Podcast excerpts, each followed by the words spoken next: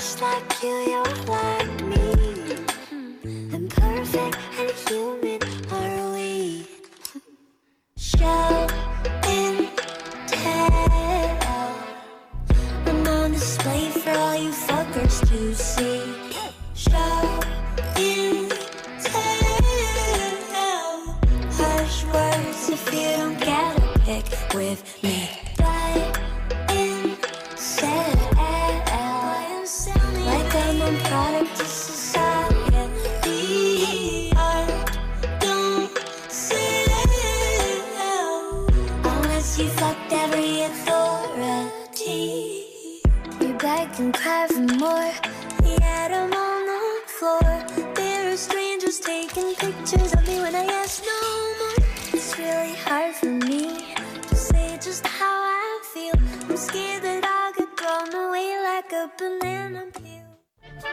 El pasado espacio de En Buena fue presentado por MBC Equipamientos.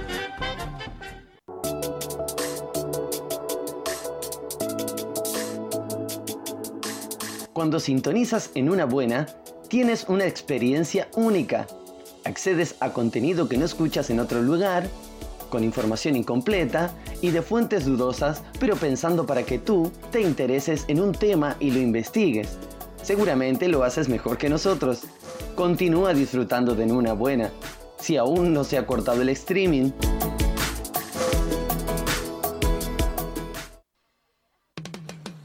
encontramos sin buscar. Lo analizamos sin saber. Lo disfrutamos a pesar de todo. Y te lo mostramos. El descubridor. Yo estaba escondido, pero tú me has descubrido. No inventamos nada. Adelante, mira, no busques más. Yo estaba escondido, pero tú me has descubrido. Solo lo vimos mientras. Vos no.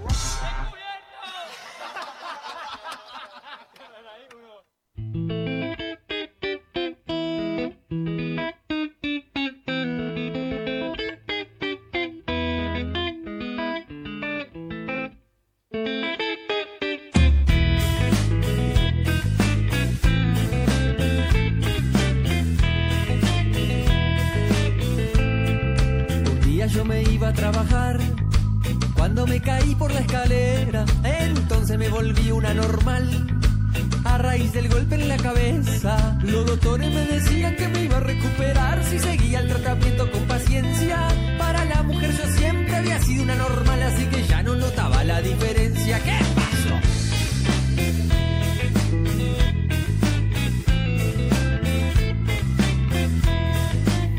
Bien, volvemos a este último tramo del programa número 258.294 de una buena.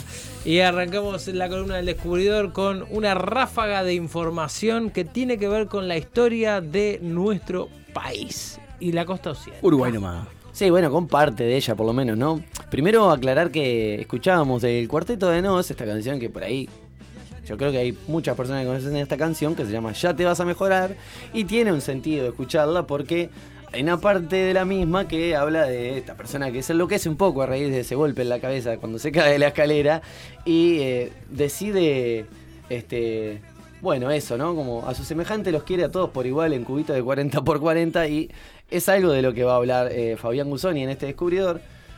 Pero previo a eso, vamos a comentar brevemente esto que decía Gastón, ¿no? Eh, tuvimos la suerte y la alegría de estar compartiendo un poquito de la costa rochense. Y estando en ella, uno. Yo cada vez que voy aprendo cosas, o me, viste, conoces lugarcitos nuevos, o viste aquel cartel que antes no le diste pelota o lo que sea, y siempre te llevas un dato. Y esto, eh, primero me sorprendió bastante porque parado en, creo que la principal de la pedrera, eh, vos bajás y tenés ahí toda esa formación rocosa que es impresionante, como un barranco, una escalerita, y tenés esa formación rocosa y digo, pa. Y, y yo mismo reflexioné, antes de leer este cartel, digo, pa, vos, que el testigo de cuántas cosas habrán sido eh, este, esta manojo de piedras, ¿no? Que uno ve como unas piedras y listo. Y sin saber que metros, metros, no digo metros, 10 metros hacia la izquierda de donde estábamos, había un cartel que develaba este misterio y que nos cuenta esto. Lo voy a leer textual lo que dice. Las rocas de la pedrera, únicas en la costa uruguaya, son uno de los testimonios geológicos más antiguos del mundo. Eh, se originaron hace casi 100, hace, perdón, hace casi mil, perdón, me comí un cero, mil millones de años, en la plataforma continental de un océano llamado Adamastor. ¿Ah? Eh, 400 millones de años más tarde pasaron a formar parte de Gondwana, un continente al que, al que al fragmentarse dio origen al Océano Atlántico. Eh, América del Sur y África. Las mismas formaciones rocosas se encuentran en las costas de Namibia, África. O sea que, nada, yo me quedé sumamente sorprendido de el pedazo de historia que tenemos ahí, de todas las innumerables cosas que han sido testigos, esas rocas que están ahí y que, bueno, si tenés la suerte de hacer unos pocos kilómetros, podés ir ahí y decir, pa, esta no sé si las han traído los extraterrestres, como decís vos, que pasa en acá en el faro Punta Carretas, decías. Sí, o- por ahí, por ahí, por abajo. Bueno, eso por un lado. Sí. Ahora, por el otro lado, tenemos una historia, que es la historia del faro eh, De La Paloma. que está ahí en, En la paloma. en el. Sí, está en La Paloma, pero se llama, el, el lugar donde está el faro se llama el Cabo de Santa María. Este, que es como una. Bueno, una Es punta, una proa. que se arma Una ahí. ¿no? Que es por lo general donde ponen los faros. Y mínimamente voy a, contar ahí por qué se empiezan a poner los faros ahí, ¿no? Acá está. Este informe es de Welcome Uruguay y cuenta un poco la historia de la paloma. Dice que alrededor de 1860 casi no existían faros como consecuencia de esto. Los naufragios eran constantes porque los navegantes lidiaban con zonas absolutamente desérticas y rocosas que rompían las embarcaciones que querían traspasar. La cuestión es que eh, en, este, en este particular lugar, en el 1968, naufragó un pequeño barco llamado Liz Amelia, que llegaba a estas tierras provenientes de Francia, con cientos de inmigrantes a bordo. Y bueno, a raíz de esto es que se empieza a cranear en este lugar, que tenía muy poquitos habitantes, la creación del faro. Ahora pasó que estuvieron un par de años construyéndolo o intentando construirlo. Parece que los elementos que tenían en la zona no eran los mejores para la construcción del mismo y eh, terminó derrumbándose sobre sí mismo en un temporal, un momento, un temporal y de, de viento y de, mar que está estando al lado de ahí, de- de- del mismo, ¿no? Entonces, pum, lo tiró abajo, se llevó la vida los obreros que estaban ahí trabajando para la confección. Y bueno, es así que el faro eh, empieza a hacer como, bueno, eh, a hacerse de nuevo.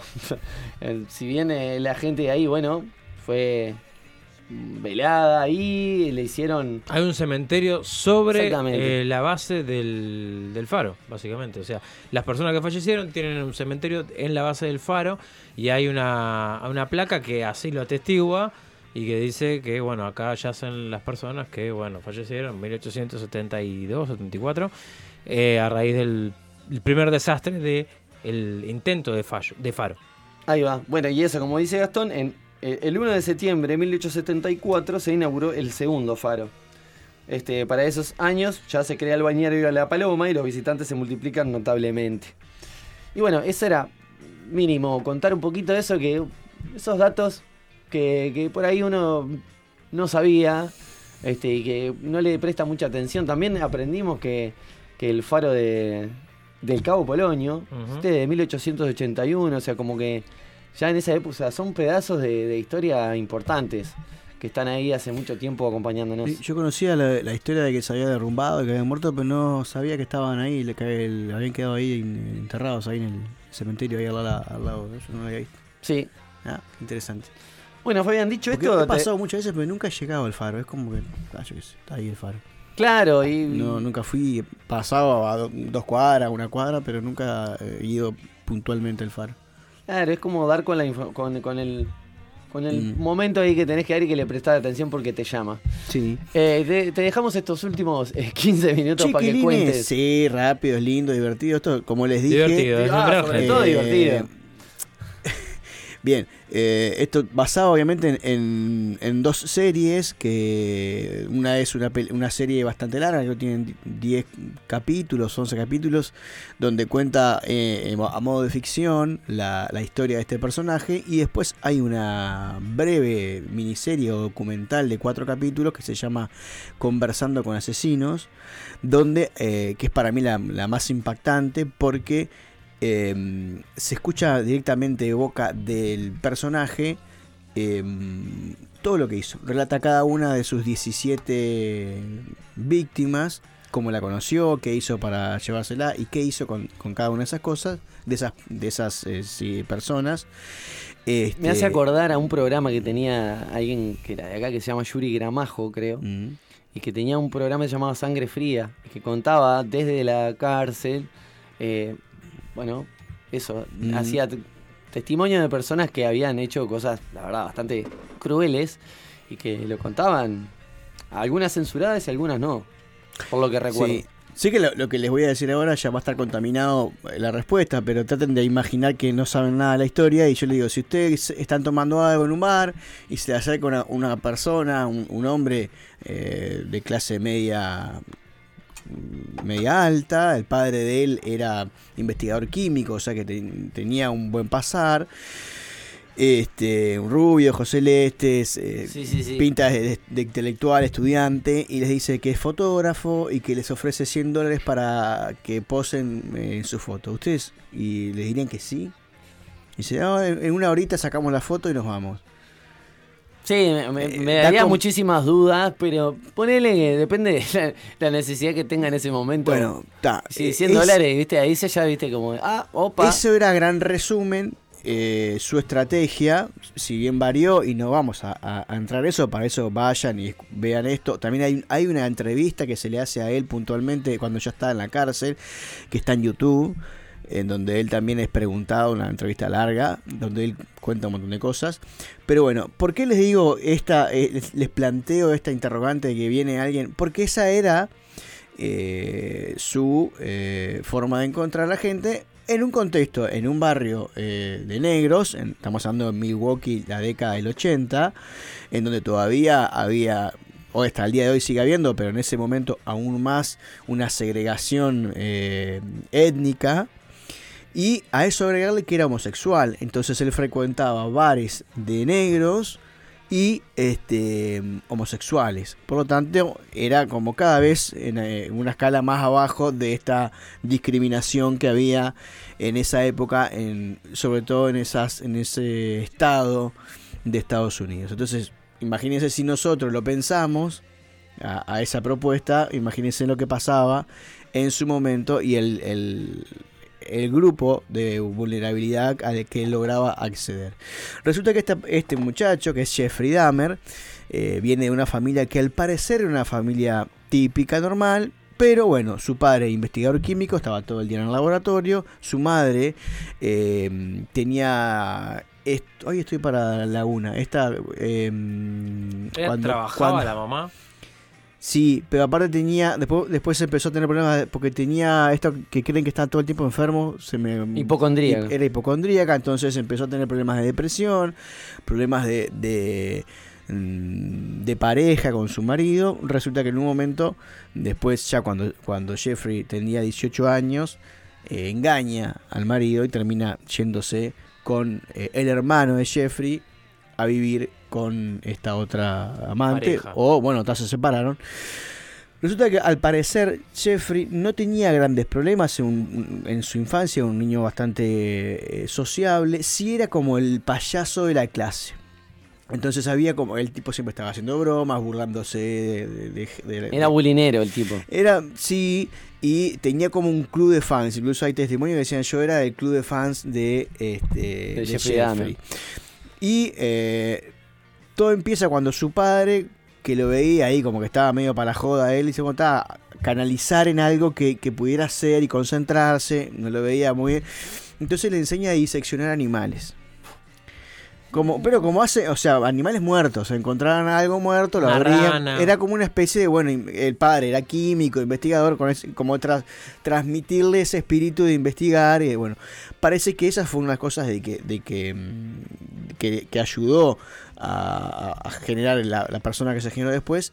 Y parece que en un momento, cuando diseccionan un animal bastante grande, eh, él empieza a sentir los síntomas de, un- de lo que se llama eh, agamal metofilia. Matofilia. Agamal Ajá. metofilia que es ¿Qué es? eh, excitarse con los órganos internos de, de un, de un ser vivo. Eh, lo descubrí ahora eh, eh, investigando, estudiando para esta columna. Este, es algo que, que existe, o sea, que, que se diagnostica, no son muchos los casos. Y bueno, él empezó a sentir como una especie de, de excitación Sí, al que le ver generaba los placer. órganos. Exacto. eh, bueno, resulta que él después empezó a fantasear con eh, a encontrar, le dicen en el libro que yo leí, en, la- en el libro, en el texto que yo leí, el artículo decía los autostopping, esto los, los que hace, la gente que hace dedo Sí. en la calle, de llevárselo a su casa, de, de, bueno, de tenerlo ahí, a- a- como secuestrarlo y tener relaciones. Resulta que esa, cons- encuentra una persona que venía de un recital, lo lleva a su casa y eh, cuando él era gay y la persona que se subió al auto no lo era, entonces no había forma de que hubiera algún encuentro sexual. ahí, claro. Él se enoja y con una mancuerna de su casa lo golpea y lo mata. O sea, podríamos decir que la primera vez que, que él, hace- que él mató a alguien fue de, De de enojo forma, nomás. de, no, de forma accidental, por decirlo de alguna manera, Bueno. o de arrebato, por decirlo de alguna manera. ¿tá? No fue totalmente... Este, resulta que bueno, ahí empieza su peripecia de eh, tener relaciones sexuales con eh, los cadáveres. Y, y más adelante, bueno, eh, esto que yo le decía, no solo que se los- lo- tenía relaciones sexuales, sino que se los comía Ah, eh, cocinaba y todo. Bueno, entonces ese tipo de cosas búsquenlo. Eh, eso fue en el 78. Pero después pasaron nueve años que tipo no hizo nada. Sintió mucha culpa en muchas situaciones. Nunca le descubrieron ese caso Bien, entonces. nunca le descubrieron ese caso. Porque él después los ponía en, en- en unos tanques, esos famosos tanques azules. Y bueno, lograba deshacerse de, claro. las, de las cosas. vean Breaking Bad y, se van, a- y van a ver lo que pasaba Eh, con Jeffrey Dahmer. Sí. Después, en el 80, ya en a mediados del 80, 86, por ahí, lo descubren intentando abusar de un menor de edad. Y ahí sí es, es- es llevado a, a la corte. Y este, su padre le consigue un buen abogado. Y logra pasarlo por demente. Y este. Y le dan. Miren cómo es la justicia para los para, la- para La gente rica. para la gente rica, los- dijera Jorge el de Te resumo sino más, los rubios menemistas, ¿no? Este, le dan un año de penitenciaría con cinco años de mm, ¿Prisión domiciliaria? de vigilada, no, Ah. libertad vigilada, y de ese año de penitenciaría solo cumplió 10 meses. Este, Bueno, cumplió bastante igual, Sí, un año, y lo 12 que, meses. pero lo que pasó fue que mientras él estaba en juicio, que estaba por- con libertad condicional, mató a su segunda víctima. Que, y fue la primera que se la quedó durante mucho tiempo y eh, se quedó con su, cabe- con su cabeza y su miembro y lo, lo puso en cloroformo ahí y lo guardó. Bueno, ese fue la, la, la, la, mm, el... Tétrico lo que nos está Sí, contando. ese, ese fue el... Pero ese fue... Prefiero el, ser un idol de K-pop. ese fue el, el, el sis- el sistema operativo que manejó de ahora en adelante, ¿no? ¿Por qué les cuento todo esto?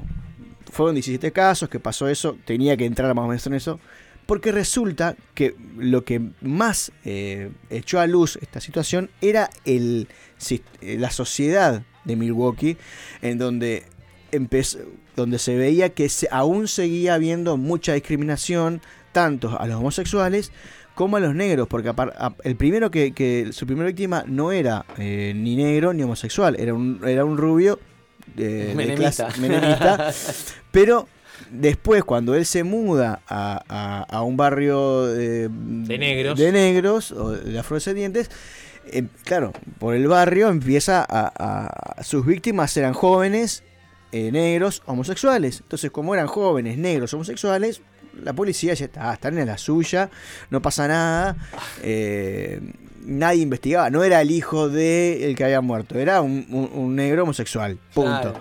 Entonces, A tal punto que en el 87 él eh, en- logra encontrar, eh, logra llevarse a su casa a un joven eh, bien- de origen de vietnamita eh, de 14 años, al que drogó, porque los drogaba aparte, al que drogó, y él lo, drogó, lo dejó en la cama y dijo, está, me voy a tomar una y después vuelvo. Esa era su, forma. Entonces, cuando vuelve se da cuenta que lo encuentra en la calle, hablando con unas vecinas, y como hablaba en- Sí, en idioma- sí, no entendía nada. este, él dijo que era su pareja, que tenía 19 años, que estaba borracho, había tomado mucho. Las mujeres no le creen, llaman a la policía. Y la policía, los- ¿a quién le creyó? Al Obvio. rubio menemita, que les dijo, nunca le pidieron las... eh, o sea, incluso los, los acompañaron hasta el apartamento. Y este, para que, bueno, está, están bien. Horas después, este joven de 14 años fallece. Eh, él, esa historia aparte es, es increíble porque sin saberlo, años después, eh, el hermano de este, de este joven de 14 años también fue víctima de, de- de esta persona. La cosa que, bueno, llega, llega el momento en donde el- en el 91 uno de, lo- de sus, de sus víctimas entra pero desconfía, logra escapar, logra encontrar a la policía, los lleva y ahí sí es apresado y se encuentran con una, si quieren y búsquenlo, es nefasta la, la- la escena de lo que hay ahí. Pero aún así, su proceso de, de, mm, De ju- de juicio, enjuiciamiento. de enjuiciamiento siempre corrió por el carril de, bueno, eh, eh, es, eh, tiene un problema mental que no lo dudo que lo debe tener porque nadie puede ah, estar muy bien haciendo lo que hace. O sea que el criterio fue diferente con él. Pero en esta vez, y al, a la lo, lo que más impactó que, el, que al hombre cuando lo atrapan, dice, sí, sí, yo hice esto, hice esto, hice esto, hice esto, hice esto, hice esto, hice todo esto. Y este, nada, lo terminan condenando a 986 años de cárcel. Eh, y en el 94 muere a manos de otro preso por un golpe con una mancuerna. ¡Wow! sí. Entonces, lo, lo interesante. paradójico, ¿no? Sí, lo interesante de las de la a mí ¿por qué les traigo esto? Porque a mí me gusta mucho trabajar esto de, de, bueno, a ver qué hay atrás de la historia más más cruel y de poder trabajar esto del no juicio y de entender qué es lo que puede generar en la sociedad y cómo a pesar de, de todo lo que de lo que pasó no hay una forma de decir, bueno, ¿cómo hacemos para que no haya otra persona? Porque aparte hay una paradoja. Él se termina convirtiendo al catolicismo y el día que lo bautizan fallece eh, John Wayne. Que no, no el de el personaje. No el actor, No el actor, sino John Wayne, que es el, el payaso asesino. Una persona que había matado 33 personas. O sea, ya venía a Estados Unidos de, un, de, de, de de unas- asesinos seriales asesinos seriales. cruentos. Y cómo eh, esto de, de, la cultura del crimen castigo y de que, eh, o sea, soluciona el problema. Obviamente esa persona tiene que estar eh, tiene que aislada, la- controladita, tiene que estar ¿no? controladita, pero no hay el otro paso hacia, bueno, loco, ¿qué, pas qué, nos, qué nos pasa que...